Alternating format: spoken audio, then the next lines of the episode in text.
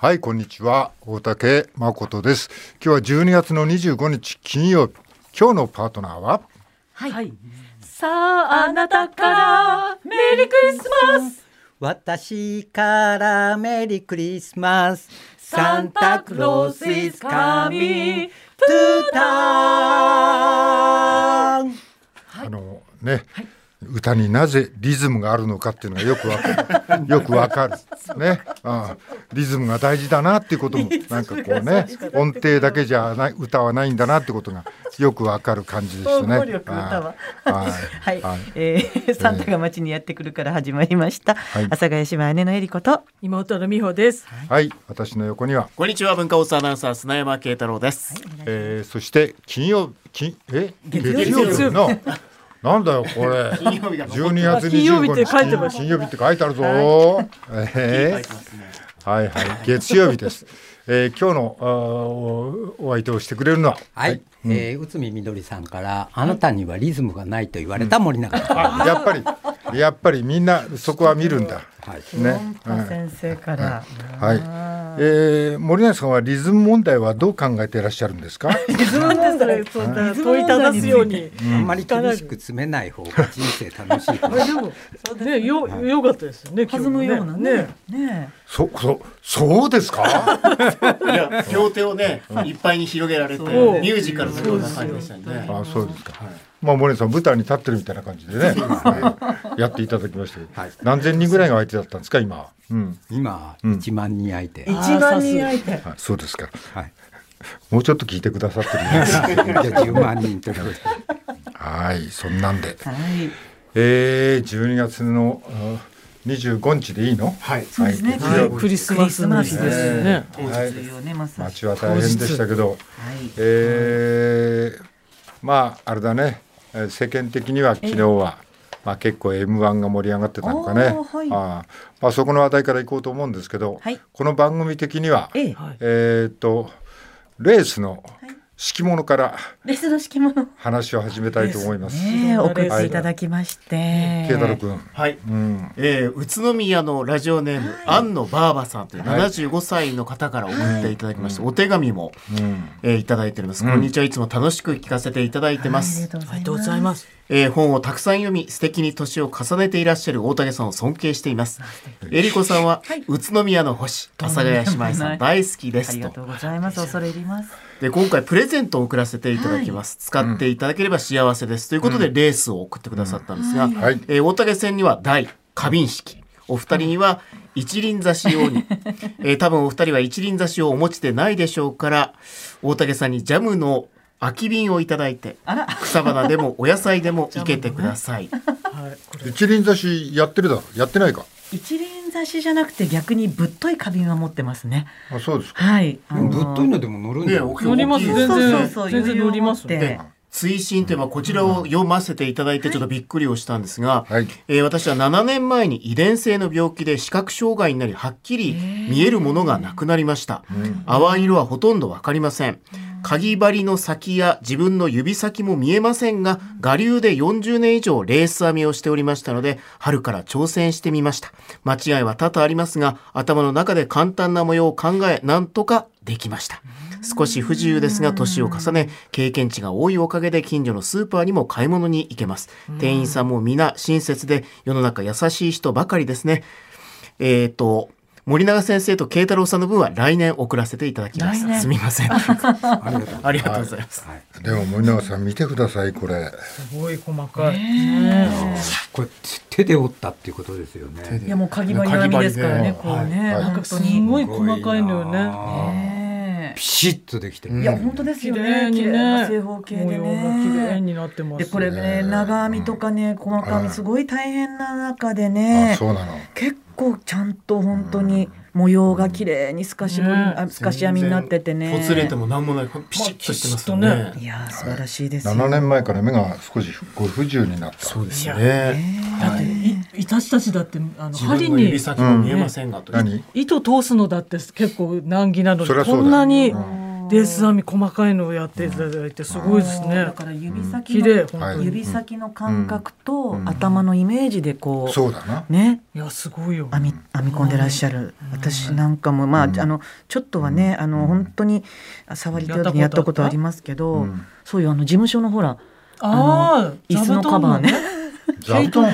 事務所のパソコン前の,、うん。あの丸椅子があったんですけど、そこの上がバサバサになっちゃった時に、あのかぎ針で編んだんですけど、うん大きいかぎ針で、うん。もう全然雑に編んで、うん。こんな透かしもあのこの細かく。はレース編みなんて本当に時間も手間もかかるから、すごいなと思ってありがとうございます。ありがとうございます。大事。に使わせていただきます。これは何に使えばいい？俺ジャジャム式って言ってさじゃあじゃあ一応台は花瓶。あ花瓶ね。花瓶ジャム式、ジャム式はあの私たち大竹さんから、ん。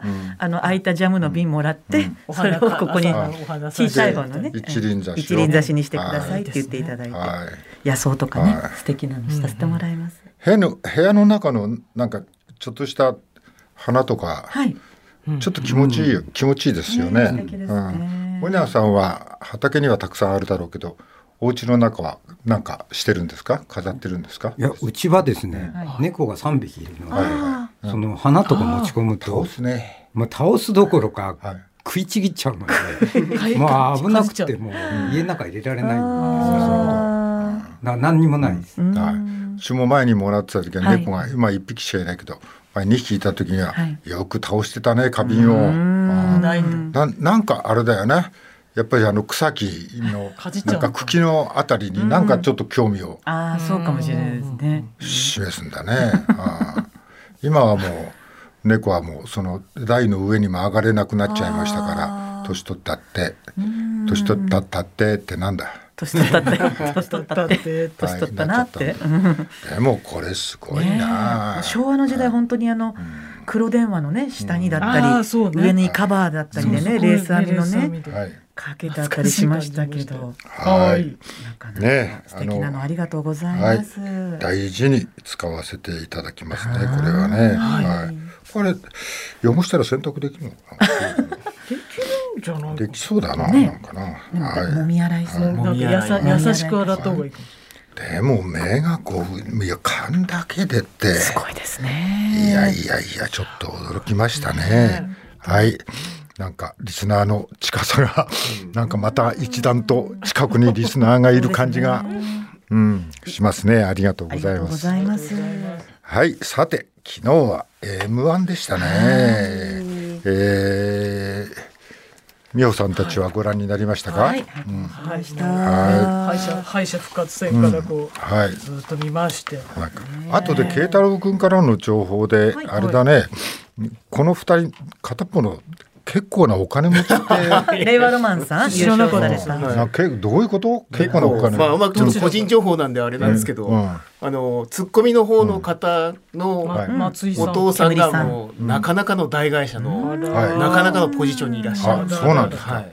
えツッコミの方ってあの臭い方ってこと？そうですね。汗汗草と言われて汗た。汗臭ならぬアセクサとか松本さんにそう言われてた。あそうだね。えー、えー、えりこさんこれは妥当なもっと面白い人いましたどれが一番気に入りましたか？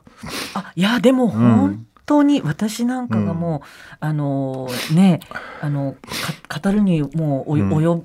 及及べないほどうん。ハイクオリティで、うんうん4分っていう時間をやっぱりあのファイナリストの方しっかり使われてるなっていう印象ありましたよね。それぞれね。で、うんうんレワロマンさんやっぱり、まあ、あのお若くていらっしゃいますけど、m 1愛がすごくて、うん。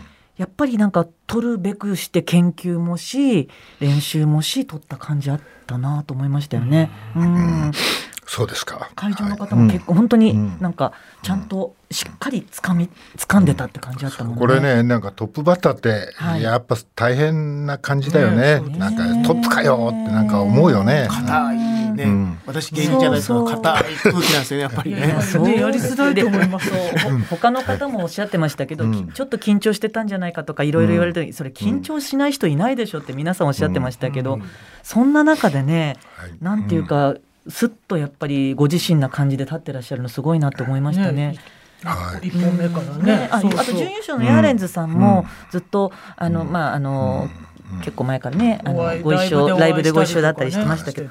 まああの本当に舞台やってらっしゃる数が違う。うん一一ヶ月に何回ステージ立ってらっしゃる。何十本何十本何十本とライブ出てらして。でまあ多分令和ロマンさんも本当にもうぶ舞台ラライブも何本も出て、そこでもうお互い磨き上げてきた人たちがうん。決勝の決勝に残ったって感じしたけど、あの結構ああのなんか真面目な。っていうか高所から語った あ、こうしあ、そうか、なるほどね。あ なるほど、そういうこと。他の方もね、うん。もちろんそうですよね。うん。いやーなかなかここまでいけませんね、なかなかね本当あの歌ネタがね、結構あったんですよね。にあのー。あそうだね。はい、うんそうそう、あのーあダンビラムーチョさんとか。ダンビラムーチョさんと、うんあと、えっとえっとね、誰だっけな。ああのモグライダー。さん。そうだったね。うん。ああそうか。ああやって歌ネタ作ればいいんだとかね。見て思いましたけど。あなるほど。こういう作り方があるけど全然思いつかなかったなとかそう。そう思ったりしてましたけど。うん。敗者復活で勝ち上がられた獅子頭さんも、うん。多分2本目歌ネタだったと思うんですよね。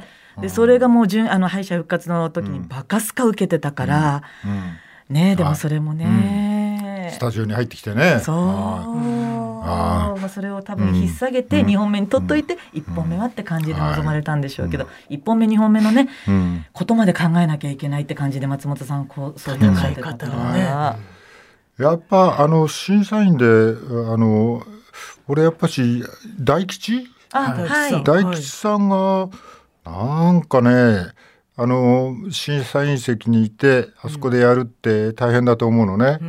でしかもあの大吉さんね一回もお笑いを取りに行かなかったのよ。あの、ええ。おお、うん。はい。あの、笑いを取りに行くよりも、んあの自分の意見を、あのこう見えたっていうことを語っててね、はい。ああなかなか、まあ、点数もやっぱし、えーみんなに比べてちょっと辛めなんだけど、はい。ちゃんとこうそのなんていうの、うん、かなり冷静な判断のもとに点数をつけてたなっていうのがあって、ああやっぱ大吉はちゃんとうんなんかいろんなところを見えなんかあのそれにあれもう最後のなんか大吉が言大吉が言ったのは、やっぱしなんかあえて1本目よりも2本目にちゃんとした本ネタを持ってきたっていうのを大吉が言ってたんだけどだからあの普通ね芸人は1本目でいい、まあおはい。ね、2本目あるかどうか分かんないわけだから、いいネタをね1本目に、ね。はい。えー持ってきてっていうのが普通なんだけどそうしなかったって大吉は言っててまあ確かに2本目のネタはねまあかなりクオリティの高いネタだったなと。い。やだから私たちなんかもう本当に一本しかないみたいな感じのね、よ普通もうだって ないないんだからその引き出しが。だけど。ああれだけやっぱ引き出しがある方でもやっぱ2本目結構難しいっていうそのが、う。ね M1 のまああちこちで随分鍛えたネタなんだろうなっていう感じはするけどね。まあでも冷静に考えればねネタねみんな何本も何十本も持ってて10本もあるとまあ本人たちが作ってったりするわけだから、まああの作家もいるだろうけどもそんなに一本一本のクオリティが変わるわけじゃないと思うんだけどやっぱしねああ中に2本目のネタもうないっていう人いた。2本目はないから落ちてよかったですみたいなこと言ってたこと。わかんないけあどあまあね。ま前に、はい。はいそんな感じで。いやえー。いやでももうもう本当に、うんうん。いやガ,、はい。ガチガチの戦いだわね、すごいわね。森永さんは外から、えーこれは見てらっしゃらないそうですが、いやだからこの、令和ロマンってはい。2人ともうん慶応大学なんですそうなんですよ。だから時代は変わっそうなんですよたなっね。ていう。ね今お笑いサークルとかだって、まあ、今、ん。私らの頃よりもずっと難しくなってるから、はい普通に慶応大学出て企業に就職したら、そこそこいけるわけじゃないですか。そうですね。で、お笑い芸人だとまあ、成功すればいいけど、はい、天と地が。ううんん、私から見ると9割の人は超貧乏なんですね。いやだからす,、すごい時代になったなって思いますよ。そうですね。うんえ、森永さん挑戦したことはなかった？M1 は。あ M1 にはねだからほら、うん。あの柿花さんとやらなかった？いやいや一回倉玉とやったんですよ。下ネタオンリーのあのあ文化放送で。はいはいやった増上寺でやったじゃないですか。であれうをん。見た大竹誠さんがはい。史上最低の漫才っていうで審査員の評価をくださってはい。でそこからこう意見が合わずに空中分解するっていう。なるほど 私は新しいと思ったんですけど全部下ネタって他にないじゃないですか。ありますよ。あるんだ。ありますよ。あるはい。しそうな感じがするのかな。はい。淘汰されていくのあのこの間ここに来たあの、はい。ねやつら全部下ネタだったあのあ影山さんの影山。ああのやっぱしなんか、はい。コントちょああれ何？R は何？番組名知らないけどキングオブコント。キングオブコント。あキングオブコントのねうんゆうんあの初っ端から障子があって向こうに一人いるんだけど開けるとあの全裸の男がうずくまってる。ケツだけ出して。一本目も。二本目もです。えー二本目もですね。誰だ俺のテーブルの上にうんこしたやつは。ああの辺りはいい,、いいのか別に、あの辺りの下ネタだったら、あの辺りの下ネタ？なんか程度があるのかもしれない。はい、まあそんなんでしたね。えーっと、えーその中でも、えー、えりこさんははい。何してたんですか？私はですね、うん。あのー来年？はい。1月2日にうん。上演予定の、あうん。東中野のポレポレ座というところで上演の、うん、あのードキュメンタリー映画の、えーは丸月丸日区長になる女という、えーものをちょっとあの先に見せていただく機会がありまして、はい。うん。見せてもらったんです。であの同じく杉並区にお住まいのうん。ペヤンヌ真紀さんっていうあの劇作家だったり、うん。演出とかもされてる方なんですはい、けど、であの健康体操教室でちょっとねあのお知り合いになったりとかして、あのちょっとね時々、お会いしたりしてね。お会いお会いしたりとかもしてたりしたん健ですけど。康体操教室。はい、そうなんです。そうで、あの拝見したら、まあ、あのまさしく私たちが住んでるその杉並区の区長選のねあのついこの間187票差であの勝たれた杉本聡子さんはい。の、うん。えー岸本？あごめんなさい。杉本さん、本当私いつも杉本さんって言っちゃうんだよね。杉並でね。そうなんです杉並本当に失礼しました。そう、岸本聡子さんの、うん。あの、その選挙戦を勝ち抜かれたうん、ところを追ってらっしゃるね、うん。あのドキュメンタリー映画だったんですけどはい。もともとその人を追っかけようと思って始まったんじゃなくてうん、であのちょっとなんかあのご自身の近所があちょっとあの区画整理とかに合うっていうところからあのき聞きに行ったらあのそういう問題に直面してでその時にお会いしてドキュメンタリー映画を撮り始めたっていうことだったんですけど、うん。やっぱり今は本当にいろんな問題に直面している日本のその中でなんか諦めちゃうようなあのなんかき風潮がある中、うん、なんかね私が住んでる阿佐ヶ谷でもこういう本当にあの選挙とかじゃなくうん。じゃなくて戦い続けてるっていうところがあるのを見て、なんかすすごくあの元気ももらったし、うん、ああ本当選挙は続くよどこまでもなんていうスローガンも掲げてらっしゃったけど、あそういうところあるなと思って今なんか本当年明けに見てもらったらいろいろ気づくこととか元気もらえるうん映画なんじゃないかなって思いましたのでよかったら見ていただければと思います。はい、えー、この間の選挙で187票差だっけ、はい、そうです。で、あの勝利した。そうです。あの杉本。あ岸本聡子さん。これ杉本って書いてあるじあ、ごめんなさい。私が多分間違えてるんですね。本当に。はい。岸本岸本さんですはい。ね。あの、さ選挙戦を追ったドキュメンタリーが、えーこの後、はい。1月の2日から、はいあのどこでやるんですか？東中野の、うんえーポレポレ座というところで上演されて、まああのえっ、と間もなく全国にもちょっと、あのじわじわと展開されていく予定もあのあるというようなお話も聞いたので、じゃあタイトルとかはい、丸月丸日、えー区長になる女うん。というタイトルの、ペアンヌマキさんという方があのと監督されたドキュメンタリー映画になりますので、よかったらご覧になってください。なんか杉並区からはい。こうね、そう。まあ、東京の一部ねの西区っていうのかなあの辺ではなってんだろうね、はいはい。あの西。西地区ってっていうかねなんかあの辺からなんかそういう動きが今そうですね。あの阿佐ヶ谷もそうですし、うん、西荻窪とか、うん、そのあたりも含めてですね。はい、だからなんか本当ね、うん、私たちがこのオープニングでよく話しているような街の風景とかもいっぱい出てきて、お知り合いの方もね、出てたりするので、なんかそこが本当に。阿佐ヶ谷姉妹もね。はいもう阿佐ヶ谷駅あたりは大変な。もう 今年はね。お前らが選挙出てんじゃねえかと。いやいやそんな。お前らいつ出るんだみたいな。いやそんなと思う。出たら勝てると思います。勝てないです。そう。いやでも半半年で選挙準備されて勝ったっていうね。それがあるから本当阿佐ヶ谷姉妹で行けば。いやいやいやそんな。二人二人で区長みたいなな。二人半人前が半人前がね二人合わせて。そういう選挙制度はないですかね。ないです。いやでも本当になんか面白かったですよ。なんかね当たり前の日常の上に成り立ってるドラマチックな展開、ぜひよかったら見てください。はい、はい慶太郎君。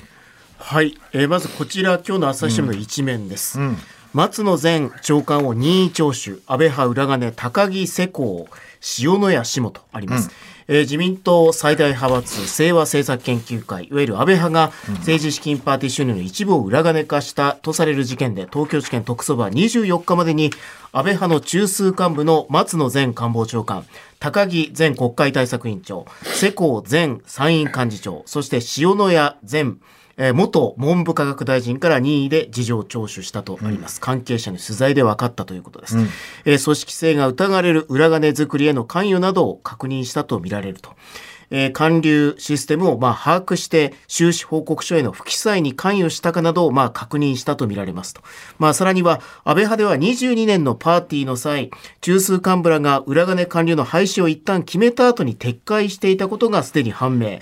違法性の認識を示す証拠になる可能性もあり、聴取の中で経緯の説明を求めたともあります。うんはい、えー、続いてです。それに関連して、はい、こちらのパーケンからの変革という記事が出てますね、はい、毎日新聞二面の風地層という、はい、特別編集委員の山田隆夫さんのコラムになりますが、うん、えー、パーケンからの変革。えー、パーケン疑惑の背景に見え隠れしているものは政治家のおごりであると。えー、リクルート事件のような贈収賄容疑ではない。だがこの事件はリクルート事件以上に正解を変える可能性があり、実際変えな変えなければ政治は信頼を取り戻せない。うん、まあこういう書き出しから始まってるんですが、はい、まあいわゆるこう、どうしてこのお金を集めていたのか。えー、まあ西村さんだったり、例えば世耕さんっていうのは、まあ総理の座を目指すと、まあ意欲を公にしている。まあ、共に将来の総裁選出馬に備え、仲間の議員を増やす野心を秘める。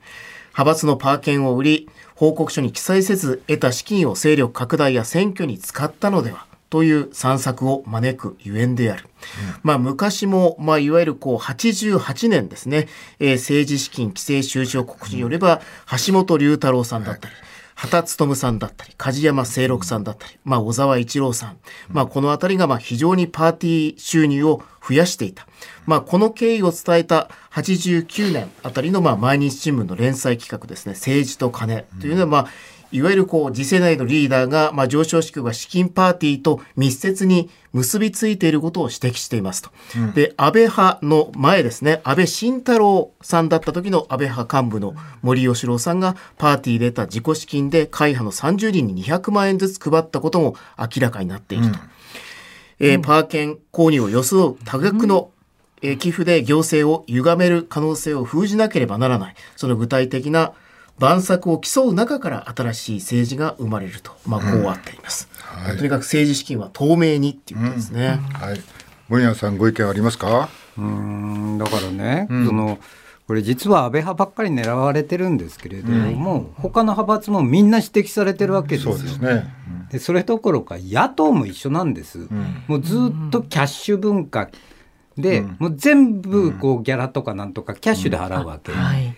です。私もずいぶん行きましたけどもうみんなキャッシュですよ、うん、あの勉強会の講師とかで行くと、はい。はい、唯一ね、はい、キャッシュじゃなかったのが亀井静香さんの派閥の勉強会で、カステラくれたんですよ、うん、だから亀井静香のことだから、下に小判が入ってるに違いないと思って、事務所帰ってすぐカステラめくったんですけど、何も入ってないで今回の亀井さんのインタビューで俺なんかまあ何億も配ってたぞっていうふうにおっしゃってるんですけど、じゃあなんでカステラだけだったんだって私は思います、個人的な恨みになっちゃってます、ね、人を見てやってたんじゃないもうねめくっちゃったカステラ自分一人で食わなきゃい。けない。から悲しい。ですね結構大変だったんですよカステラ一箱食うのが、ね、結構ありますからね開けちゃって、はい、まあでもね政治には金がかかるんだよって亀井静香さんおっしゃってましたけどねなんでだろうなと派閥を強くしてその派閥から時の総裁を選ぶようなシステムを作っていく。そういうシステムだからこそ金がかかるのは当たり前じゃんそんなことしてたら。誰がやったって、相談するの全部両手でやってますからね。はいそうじゃなくて例えばこの派閥が政策集団だったりしてね、この趣旨に集まってほしいっていうのならば別にお金は一切いらないんですけどね。それと議員会館の会議室でやればいいんですよ。うん、そしたらただなんだから。うん。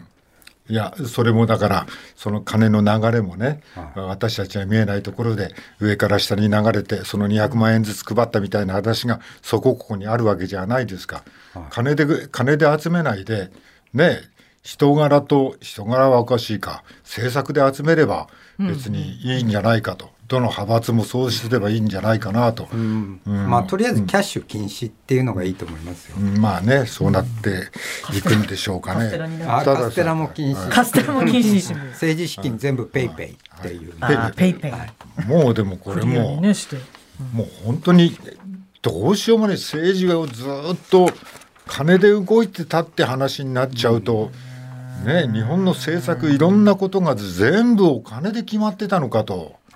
金出した方がなんかこう企業の方も有利に働いたのかなっていう感じがしてしょうがないですね。もう、政党交付金あんだからもう企業献金も、うん、もうここまで来たら個人献金も全部献金禁止にしちゃえばいいと思いますけどね。本当にねあねあのあれ政党交付金だ税金ものすごい使ってるわけですからね。はい、はいはい、えー、次です。はい、次が東京支部の一面ですね。はい、これもまあすでにここでも話題になったことがありますが、えー、都民だけ高校無償化波紋とあります。えー、東京都が来年4月から私立を含むすべての高校の授業料助成で、えー、所得制限をなくして実質無償化する方針を示しました。え対象の都内在住の生徒保護者にとっては朗報だが無償化の恩恵を受ける生徒受けられない都外の生徒が共に同じ教室で学ぶことにもなる対象外となる生徒の親からは格差が広がると心配する声も聞かれるとあります、はい、まあ、実際同じ教育を受けているのに都民はただこちらは全額負担というのはもやもやするという、まあ、川崎市の会社員女性の声も載っています、えー、都によると都内の私立校の生徒18万人のうち3割は都外在住、えー、首都圏5県神奈川、千葉、埼玉、群馬、栃木は国の支援金に上乗せする形で授業料を独自に補助しているが、いずれも所得制限がある上、県内の私立校に通う生徒が対象で、都内の私立校に通う生徒は外れる、うん。えー、都の実質無償化によって年収910万円以上の世帯は都外の生徒と都民とで3年間でおよそ142万円の授業料負担の差が生じる計算になる、うん、まあ、この142万円で、まあ、例えば塾に行ったり、はい、留学にしたりっていうと、ま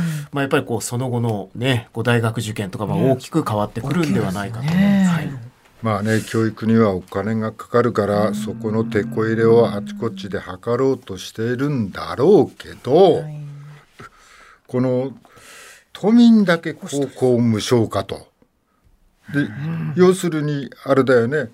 あの東京都に住んでない。例えば、あの埼玉とか、ね、そういうとこから通ってくる人は、これは受けられないんだよ。都民だけで、とこのこの東京都に住んでなくちゃダメだと。い。う話だよね。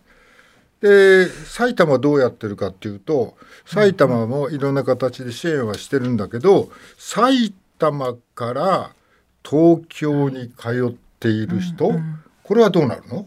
埼玉から東京に通っている人は、まあ、所得によっては補助を受けられますけど、所得によっては、まあ、受けられないと。はい、はいえー、だからしょ埼玉から例えばだよ、はい、埼玉から。そうです。所得制限がある上に、うん、あの埼玉の子はもう、あの、援助がまあ受けられないっていう、はい、県県内の県内は通ってますけど県内だから埼玉から東京に通ったら受けられない、で東京は東京であの、都内に住んでれば、あの受けられるけど、で県外から来る子どもたちは、あのない無償化しないって言ってるこの両方で大変な目に遭う子どもたちがこれは埼玉は何何人ぐらいいるの？人数にまあ、いわゆる首都圏、はい、はい、全部でですね。いわゆる東京都内の私立校で18万人、まあ、全部生徒がいるとして5万人、5万人。3割が東京都外から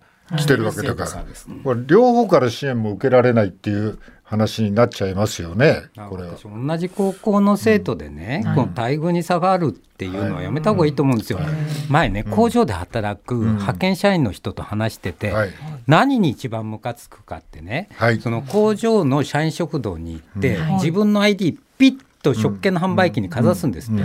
そうすると正社員は大幅割引になるのに、自分たちは定価で取られる、それを毎日見てると、すげえムカつくってそう気持ち分かりますよね、だって同じことやってるのに、なんでこんな違わなきゃいけないの、そこ思うにしてほしいね。えー、東京都は一気に優位に立とうとしてるわけですけども余計に地方との差が生まれてきて、なんかあんまりそれは子育て支援のねいろんな形はあるだろうけどいい方向とは思えない。いやいやこれ分かんないですけどいじめにつながるんじゃないか埼玉県なんて「へ」って私言われかねないと思いますよ。やめた方がいい。だら、うん、同じ条件にすべきだと、ね、みんながばらつくのはね,、ねよく難しい、ね、森永さんはやめた方がいい。私もやめた方がいい。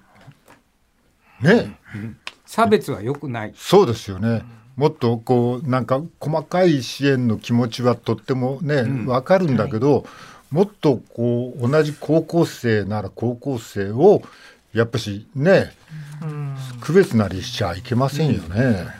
はいそれを東京都は今やろうとしてるっていう話ですよね。はい、さあ今日も始めましょう。